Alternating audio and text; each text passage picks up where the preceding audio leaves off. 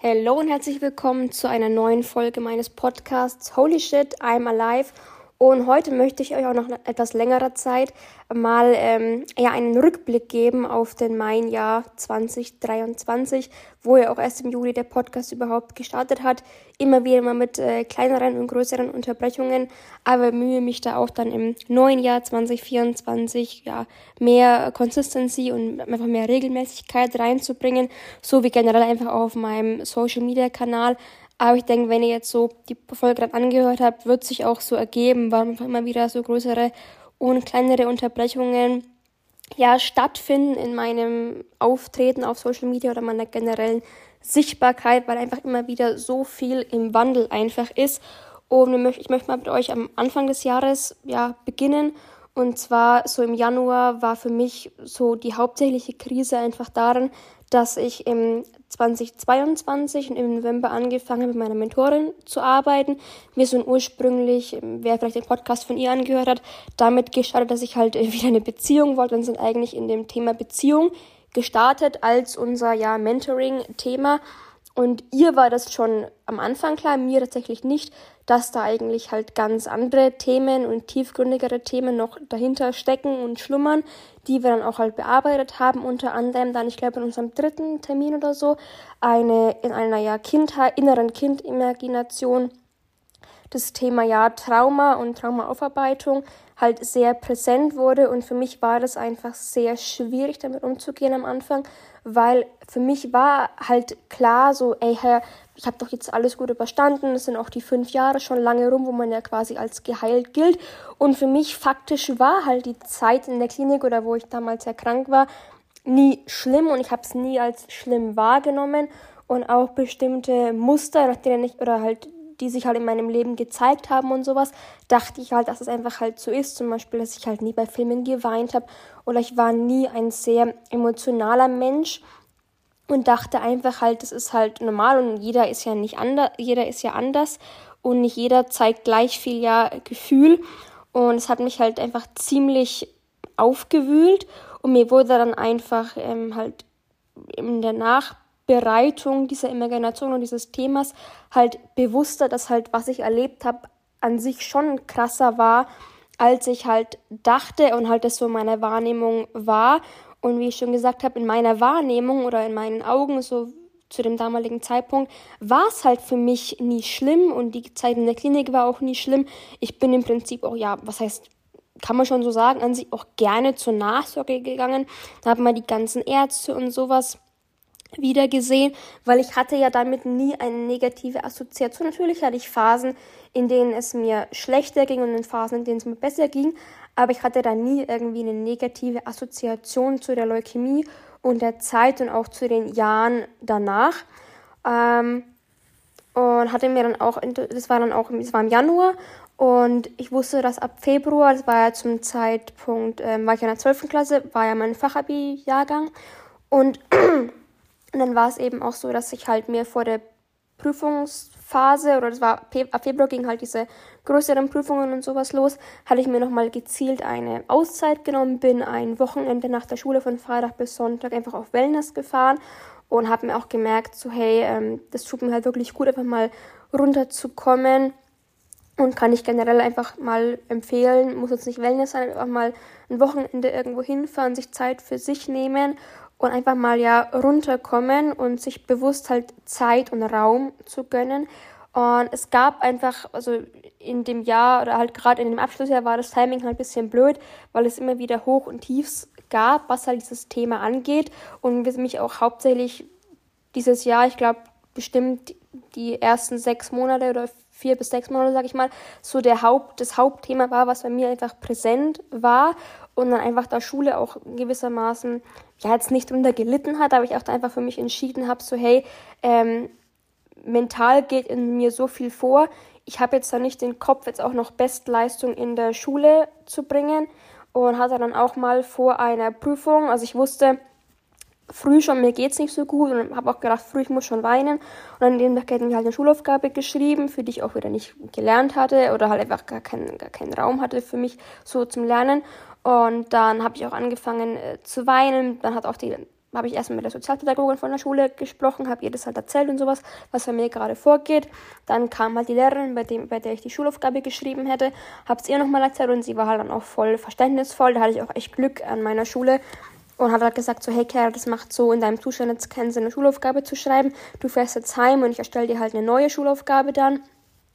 Und da war ich auch sehr dankbar, dass halt meine Lehrer das so auf mich eingegangen sind. Und ich habe dann auch ähm, hin, also halt, halt, zum Ende hin den Lehrern halt gesagt, also so in den Hauptfächern, ähm, wenn jetzt meine Leistung da irgendwie abflachen sollte, ist es jetzt halt nicht, weil ich irgendwie keinen Bock mehr habe, sondern einfach, weil halt privat bei mir und emotional innerlich so viel los ist, dass ich halt einfach da keinen Nerv habe, jetzt noch krass so mich auf Schule zu fokussieren. Und witzigerweise ähm, also erstmal sind die Lehrer da alle super drauf eingegangen und witzigerweise waren aber meine Noten auch ja trotzdem halt sehr stabil und mir war es an sich auch egal, was jetzt da für Noten rauskommen. Ich wollte einfach halt nur bestehen, das war meine Priorität und meine Noten an sich ähm, sind auch sehr stabil gewesen und außer bis auf BWR, da wusste ich einfach so, das wird nichts mehr, hab da auch nicht mehr, also quasi BWR ist BWL mit Rechnungswesen, war aber schon von der 11. Klasse an für mich irgendwie klar, dass es nicht mehr mein bestes Fach wird aber war dann einfach doch ähm, einfach das Thema auch dann mit dem Abitur beendet.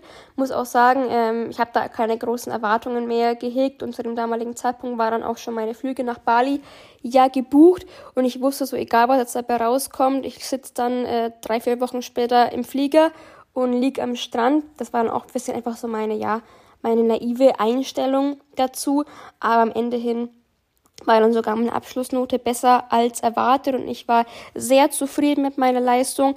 Und dieses Jahr hat mir einfach, das letzte Schuljahr hat mir einfach dann auch gezeigt, so Schule geht auch auf entspannt.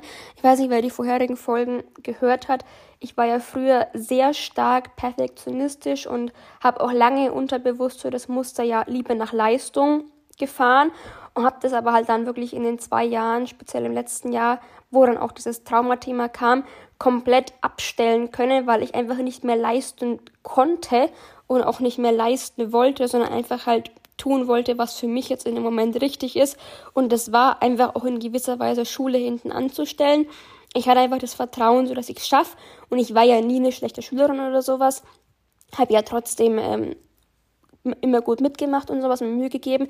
Ich habe halt einfach für mich einfach entschieden, so ich gebe in jedem Moment mein Bestes und mir geht halt dann nicht und dann ist auch okay. Und wie gesagt, die Ergebnisse waren dann auch ja sehr zufriedenstellend.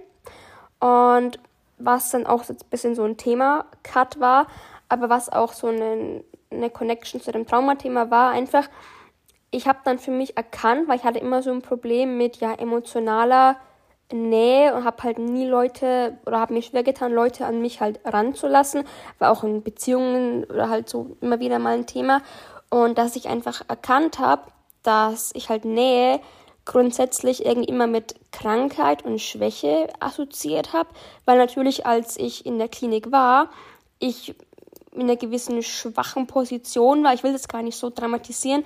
Und da waren mir natürlich halt die, Leu die Leute am nächsten, speziell meine Mutter und sowas. Und meine Eltern waren halt immer da, wo ich halt, wenn ich halt krank war, wenn es mir nicht gut ging.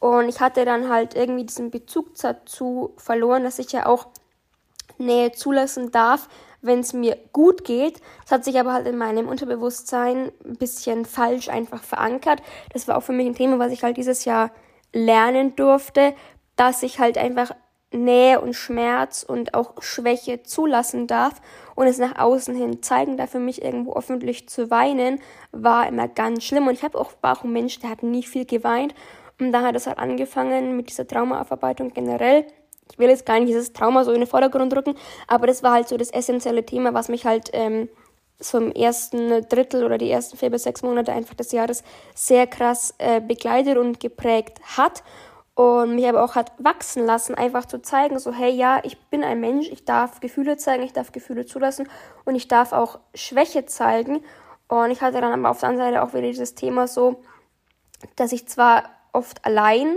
war und auch mir gesagt habe, so ja, ich bin ja gerne allein.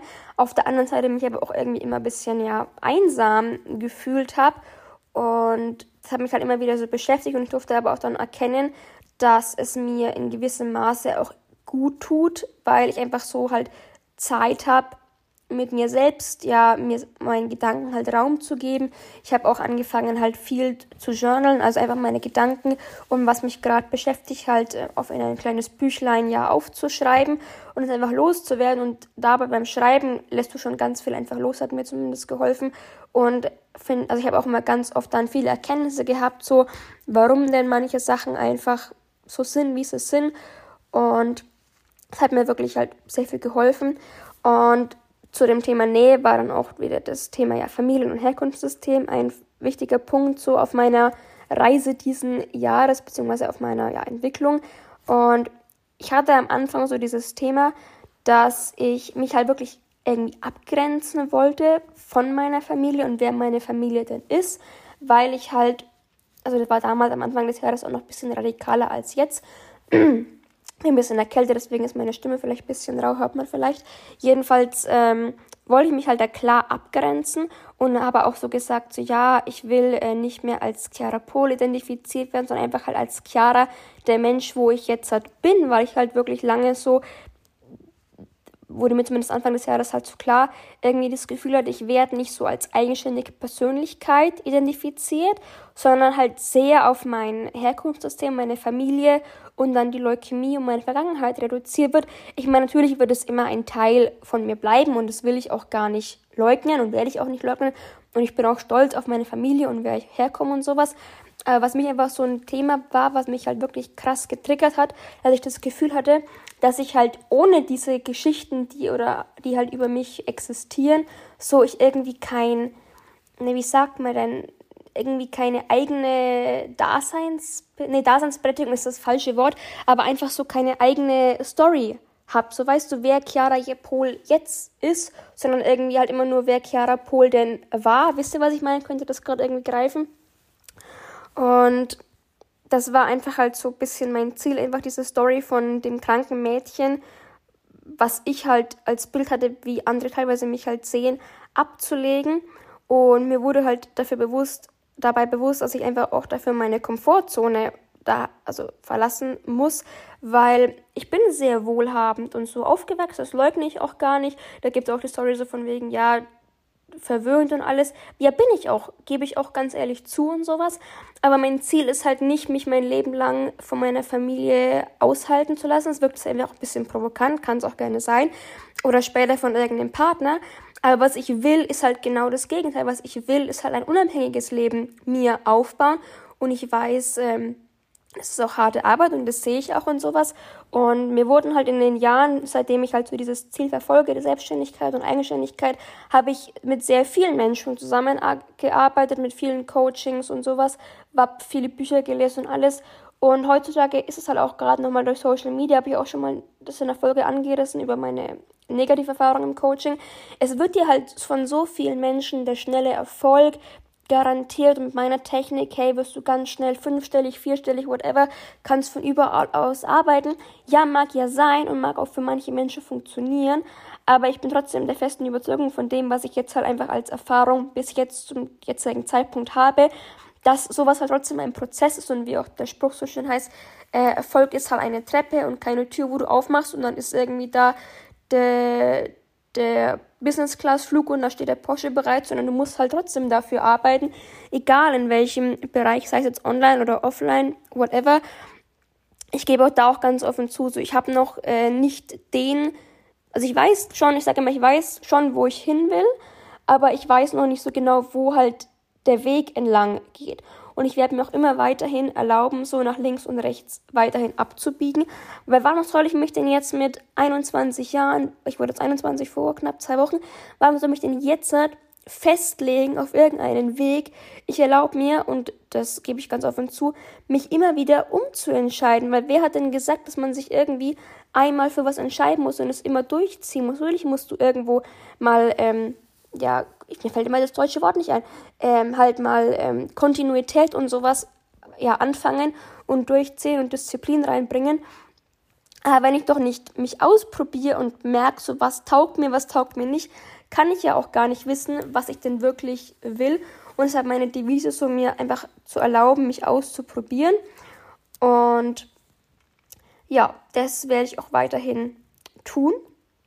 Ähm, dann ein wichtiger Punkt, auch noch eigentlich zu den anderen Sachen gehört, so war dieses Thema, ich dachte halt, ja, ich bin geheilt.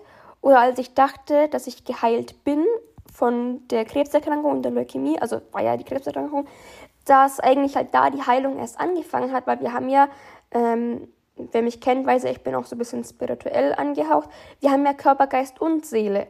Aber bei Krankheiten ist es halt ganz oft so, dass wir dazu neigen, immer nur die körperliche Ebene zu behandeln und Medikamente zu nehmen, in die Betäubung des Symptoms zu gehen, aber nicht die wahre Ursache ja anzugehen. Und ich bin halt davon überzeugt, dass jede körperliche Krankheit oder ich sage mal die körperliche Ursache ist halt das Symptom der wahren inneren Ursache.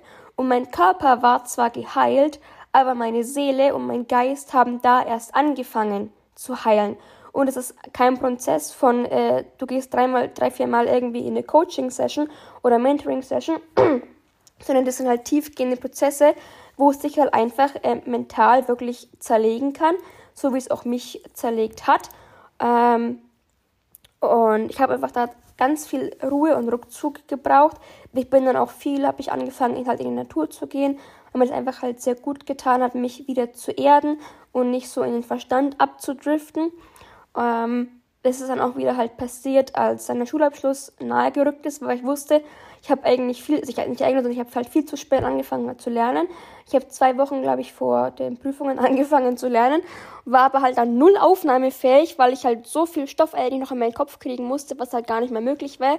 Und bin dann echt jeden Tag vor den Prüfungen und auch nach den Prüfungen in den Wald gegangen, habe mich an irgendeinen Baum gesetzt, entweder mit oder ohne, ohne Journal, habe was aufgeschrieben oder einfach die Augen geschlossen, der Natur gelauscht, um einfach meinen Kopf frei zu kriegen und einfach überhaupt wieder aufnahmefähig zu werden. Und war einfach dann auch so ein bisschen in der Einstellung, wie ich vorhin schon gesagt habe, so egal was jetzt dabei rauskommt, meine Flüge nach Bali sind gebucht. Ähm, ist mir egal, was jetzt dabei rauskommt. Ähm, und dann waren die Prüfungen. Ich habe die Prüfungen alle sehr gut rumgebracht. Auch, würde ich sagen, sehr ja, entspannt.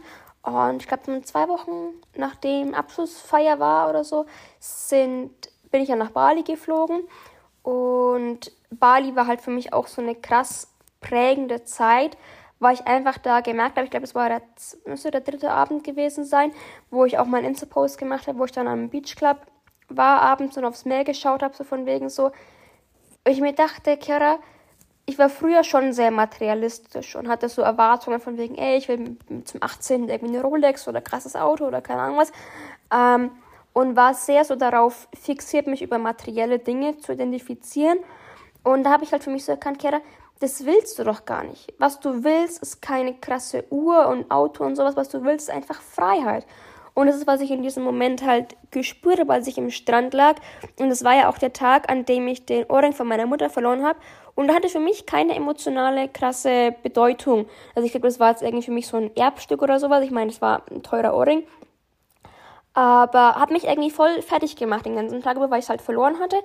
Und dann habe ich auch erkannt, habe so, Chiara, es wird schon irgendeinen Sinn haben, hat dann für mich auch irgendwie so sich ergeben von wegen, ich darf mich von dem Wohlstand meiner Familie loslösen und erkennen, was denn Wohlstand und Reichtum oder auch sich reich fühlen für mich ja für mich, für mich persönlich ist. Und ich habe auch mal von einem gehört so der gefragt wurde ja willst du denn reich sein oder willst du reich fühlen und ich habe mich in diesem Moment oder generell auf Bali so reich gefühlt und auch einfach zu sehen, die Menschen haben so viel weniger als wir, sind aber so viel glücklicher, weil einfach in Deutschland so dieser krasse Hype ist auf höher, schneller, weiter und jeder will irgendwie das dicke Auto fahren und sowas. Und das ist aber doch nicht genug, weil der Nachbar noch ein krasseres Auto hat und sowas.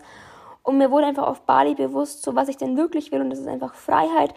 Die Freiheit zu reisen, die Freiheit zu tun, was ich liebe und nicht gezwungen zu sein, für die, für die Ziele eines anderen zu arbeiten oder meine Zeit gegen Geld zu tauschen. Ähm, und ich weiß auch noch, wo ich ähm, dann, ich habe mir dann sehr schön manifestiert beim, beim Rückflug, dass ich ja quasi, dass ich nicht von Bali gehen wollte. Ich hatte sechs Wochen lang nichts mit irgendwie Lebensmittelvergiftung oder so.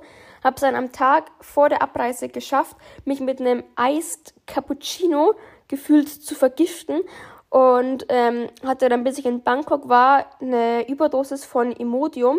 Und haben, da haben sie mich dann von Bangkok nach Frankfurt nicht mitfliegen lassen, weil ich mich im Flieger direkt übergeben habe. Und sie gesagt haben, das können sie nicht verantworten. Dann war ich erstmal in Bangkok eine Nacht festgesessen. Am nächsten Tag haben sie erstmal gesagt, so ja, wir würden schon den Flug ihnen ähm, quasi zahlen, dass sie jetzt halt am nächsten Tag nach Frankfurt und nach Deutschland fliegen können. Problem war aber, die Flüge für den Tag und sowohl die nächsten zwei Tage waren komplett in der Economy und so ausgebucht. Mich dann dazu entschieden habe, auch mit der, mit, Rückfrage, mit Rücksprache mit meinen Eltern, dann Business Class zu buchen, weil halt meine Eltern auch nicht wollten, dass ich jetzt irgendwie drei Tage lang weiterhin in Bangkok oder so festsitze. Und witzigerweise hatte ich halt vor Bali auch meinen Business Class manifestiert, wo ich auch dann immer im Nachhinein gesagt habe, so, pass auf, was du dir wünschst. Da habe ich auch mal eine Folge gemacht bei dem Be Careful What You Wish For. Ähm, weil du bekommst am Ende schon immer, was du willst. Du musst halt nur aufpassen, wie du es formulierst, weil es alle auch ähm, teilweise radikal einfach vom Universum oder woran immer du auch glauben willst, halt umgesetzt wird. Und ähm, ja, dann bin ich wieder nach Deutschland gekommen und auch direkt wieder ein bisschen so in ja, eine Krise gefallen. Ich habe schon vor Bali gemerkt, so, dass ich einfach ja ausziehen muss, einfach auch so aus meiner Heimatstadt einfach Abstand brauche und einfach für mich selber ein bisschen so meinen Weg finden muss, wo fühle ich mich wohl in, und neues Umfeld und sowas. Ähm, habe mich ja nach Bali weiterhin beschäftigt, habe nach Wohnungen geschaut und nach Möglichkeiten, was ich machen kann. Bin da immer noch dran. Jetzt fliege ich ja erstmal im Januar drei Wochen nach Südafrika. Jetzt habe ich mich dazu entschieden, im Februar ein, ähm, ein Praktikum zu machen in einem Hotel in Österreich, wo ich auch schon langjährig und meine Familie Gäste sind, wo ich letztes Jahr auch zweimal im Urlaub war, beziehungsweise Sommerurlaub und letztes, vorletztes Jahr im Sommerurlaub und letztes Jahr in den Osterferien zum Lernen. Also eigentlich wollte ich zum Lernen hinfahren, habe aber dann doch weniger gelernt als gedacht. Naja, wer jetzt erwartet. Jedenfalls war dann auch so nach Bali einfach so ein bisschen so eine Sinnkrise von, ja, was will ich? Und es ist einfach im Moment auch so ein Punkt. Ich hatte mich dann ja fürs Studium eingeschrieben, erst für Online-Marketing. Das war auch so eine Kurzschlussreaktion. Und dann habe ich mich ja entschieden, dann doch umzuschreiben auf angewandte Psychologie. Und bei mir ist einfach so ein Ding, ich bin so jemand, ich mache was und ich brauche dann aber irgendwie ein Ergebnis. Und wenn ich nicht direkt ein Ergebnis produzieren kann, dann triggert mich das irgendwie so, weil ich gefühlt keinen Sinn dann darin sehe. Und auch bei mir so der Punkt gerade ist, dass ich das Gefühl habe, dass ich noch nicht so das Studium mit zukünftigem Erfolg oder halt mit dem, was ich machen will, verknüpfe. Ich weiß schon, dass es ähm, sinnvoll wäre und an sich, wenn ich mich damit beschäftige, macht es mir auch Spaß, aber das ist halt generell ein bisschen so ein Laster von mir, dass ich halt sehr schwerlich ins Tun komme und Dinge halt schon immer einfach bis zum Geht nicht mehr aufgeschoben habe. Und wenn ich dann zwar weiß, okay, morgen ist die Prüfung, dann habe ich schon angefangen zu lernen, aber das habe ich hier ja schon mal gar nicht, weil ich ja selbst entscheide, wann ich die Prüfung schreibe. Deswegen ist das bei mir gerade ein bisschen so mit dem Fernstudium. Fluch und Segen zugleich. Wo aber auch halt mein Ziel ist, nächstes Jahr einfach insofern einen geregelten, ja, Tages- und ja, Lebensablauf zu finden, dass ich halt weiß, okay, zu den Zeiten arbeite ich, arbeite ich an meinem Business oder ähm, arbeite halt, was auch immer ich dann arbeite. Und zu den anderen Zeiten studiere ich halt und mache meine Sachen und ähm, mache meine Module und sowas ähm, einfach als, als mehr als etwas zu sehen, was halt aufs große Ganze einzahlt, als auf etwas, wo ich es halt gerade noch betrachte, was komplett separiertes. Und wie ihr schon hört, so das ähm, Jahr war wild. Aktuell mein ganzes Leben ist auch irgendwie immer wild, weil einfach so viele Sachen sich immer wieder halt auftun. Man denkt, man hat irgendwie ein Thema oder einen Bereich gerade so gelöst oder die Lösung für ein Thema, was eigentlich vor drei Wochen aktuell war, gefunden. Dann ist aber drei Wochen später die Situation wieder verändert, dass die Lösung, die man dafür hat, gar nicht mehr dazu passt. Das habe ich nämlich auch gerade so dieses Thema. Und mich einfach halt ständig von links nach rechts irgendwie haut und ich nur, ich weiß, wo ich eigentlich anfangen soll. Ähm, und einfach halt auch ständig so im Kopf einfach so feststecke und mich frage, so, okay, aber du musst doch jetzt mal dich für irgendwas entscheiden und irgendwas mal zu Ende bringen weil sowieso dieses ständige Hin und Her macht ja auch keinen Sinn. Und ich mich jetzt einfach da so entschieden habe, auch jetzt nach einem Spaziergang. Ich hauptsächlich hatte erstmal eine halbe Stunde lang Podcast-Folge geskriptet und dann einfach mich entschieden, Chiara, äh, bitte erzähl doch einfach, bevor du jetzt wieder eine ganze Podcast-Folge hier zerdenkst. Oder generell, ich bin dann so jemand, bevor ich anfange, Das denke ich alles. Ich fange ich fang, ohne fange nicht an zu lernen fürs Studium, weil ich noch nicht weiß oder mein Verstand noch nicht entschieden hat oder nicht weiß, wie er denn am besten lernt. Also weißt du, so funktioniert halt irgendwie mein Verstand und es macht mich manchmal echt, ähm, nicht nur manchmal, sondern macht mich halt oft wahnsinnig.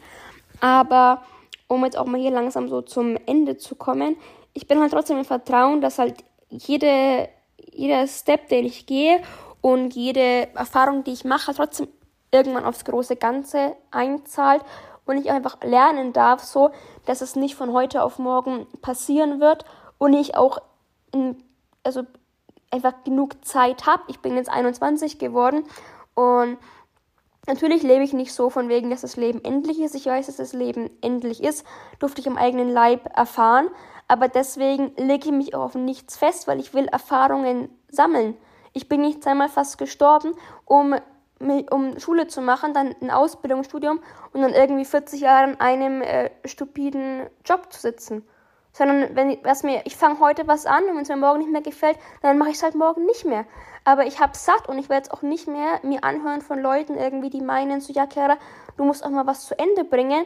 Ja, bitte kümmere dich doch um dein eigenes Leben. Das ist gar nicht bös gemeint und sowas. Aber du steckst nicht in meine Haut und hast nicht erlebt und wirst auch nicht erleben, was ich erlebt habe. Dann lass mich doch bitte meinen Schritt gehen und geh du deinen Weg.